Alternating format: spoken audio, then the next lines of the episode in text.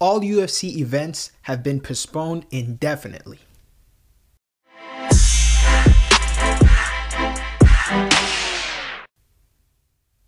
What's going on, everyone? I'm Eric Alexander, and this is Liga Combate, your favorite place where you discuss and analyze everything that goes on in professional boxing and MMA. Today, we're going to be talking about the postponement of, all UFC events going forward. We're going to be talking about fighter pay, the so called Fight Island, and a couple matchups too that can become true going forward. And the last thing, how the COVID pandemic has divided MMA media and fans alike. Let's dig right into it. On Thursday evening, Brett Okamoto and Dana White came out saying that unfortunately all UFC events have been postponed going forward.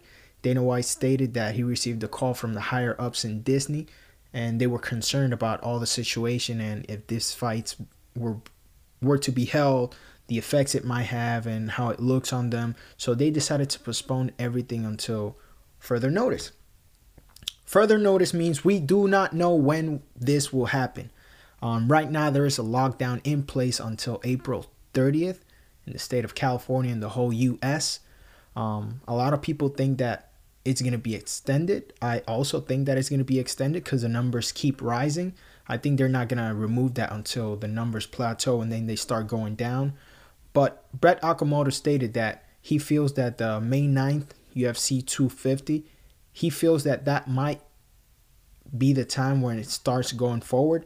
I don't think that's going to happen. Um, like I said, numbers keep rising. The pandemic still hasn't reached its peak, which is a very dangerous thing to be holding events in this case.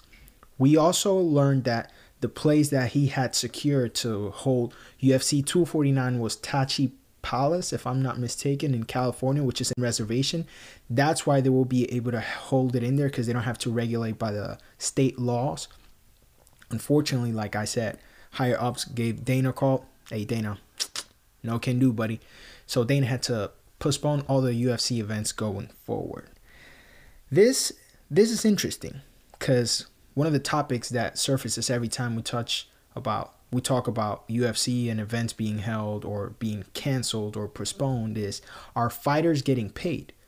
We learned about a month ago that Bellator canceled all of its remaining events until further notice, but they did decide to pay the fighters. However, UFC has not done that. Dana White did state that all 42 events that were scheduled to take place this year are going to take place, we don't know how. I guess I guess after this pandemic goes forward, we're gonna be having a really busy UFC schedule. Um, he told fighters to not not to worry that they will be taken care of. We do not know what that means. I want to think that he's thinking about paying them, but in reality, all I all that means to me is that hey, we're gonna be holding these events. You're gonna be paid eventually, which is kind of a scary subject because we all know that economy has taken a huge hit with all this pandemic. People people losing are losing their jobs, they're being furloughed and all that kind of stuff. And we know how dependent fighters are on these checks. And the fact that they're not getting paid is kind of messed up. I want to know your opinion on this subject. Please comment down below because I feel that all this has created a major issue and has exposed a couple of things that we might not like from the UFC. Like I would wish for Dana to just pay the guys that were scheduled to fight this weekend, specifically Tony Ferguson, Ferguson, who has been training since December. Um, he was open to taking a different opponent on short notice. He's been more than a company man for the past few months, so I think the least he deserves is to get a full paycheck. But we do not know. Like I said, this pandemic has the UFC going crazy on a daily basis. Dana White says that he is going to be out of the social life for a couple of days because he was working so tirelessly to make these events happen. And last minute, Disney called. He has nothing to do, no powers, people way above Dana White. So there's not much he can do about that. Um, the Fight Island. That is one thing that everybody's talking about. The Fighting Island the Mortal Kombat Island, a lot of people are calling it. Dana said that that island should be ready in a month. a month from today, which is April 10th, he said that in a month that island should be ready to go.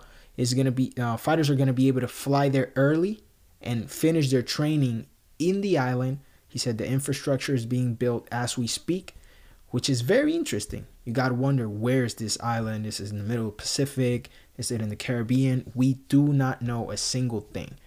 We only know that the idea came up between Dana White and Ari Emanuel. Ari Emanuel.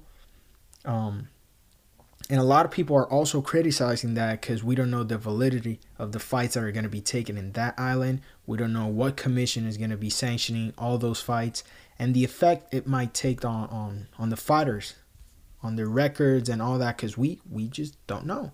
There's a lot we don't know about this island. People people are interested in the concept. Of course, it's an island fight. What what are we talking about? Is it going to be an open arena? Is it going to be a closed arena? A lot of people are wondering everything that's going on with the island, but in reality does not seem like a realistic good idea to me. Um, we know how sanctioning bodies are very strict with their laws, and we just don't know where this is at. We know it's a private island, which is another fact. It is a private island, so we don't know where it's at, who's the owner of this island. But he did say that going forward, he thinks in a month's time, he'll be able to start putting cards every single weekend to make for the for the loss of the coronavirus um, lockdown. I don't know how to feel about this island, to be honest. I don't know how to feel about this. How are fights going to be scheduled? Are we going to see fights every weekend? How big is the facilities he's building there? How many fighters is going to be able to accommodate? How many people can fighter take to their to finish their camp in that island. There's a lot of questions that Dana does not answer for us. But we just have to keep going forward. Another topic I wanted to touch base today on was how this will affect the cards going forward. And what do I mean by that? When Khabib traveled to Russia, then he was locked down in Russia. People were bummed out because for a fifth time, Khabib Tony had been canceled.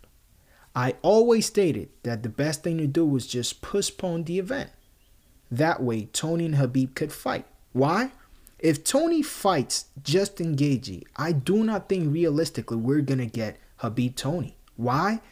Gaethje's no walk in the park. Gaethje's no walk in the park. Tony isn't either, which means we're gonna have a great fight. But probably both of them are gonna be pretty beat up afterwards meaning medical suspensions, meaning Ramadan for Khabib, meaning Conor sleeping into the equation.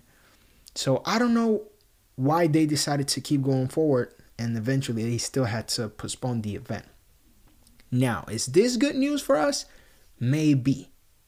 Maybe. Hopefully, what this does is they have to postpone the event long enough so that we can get Tony Khabib and Conor Gaethje to come up with a number one contender. I am completely fine with that scenario.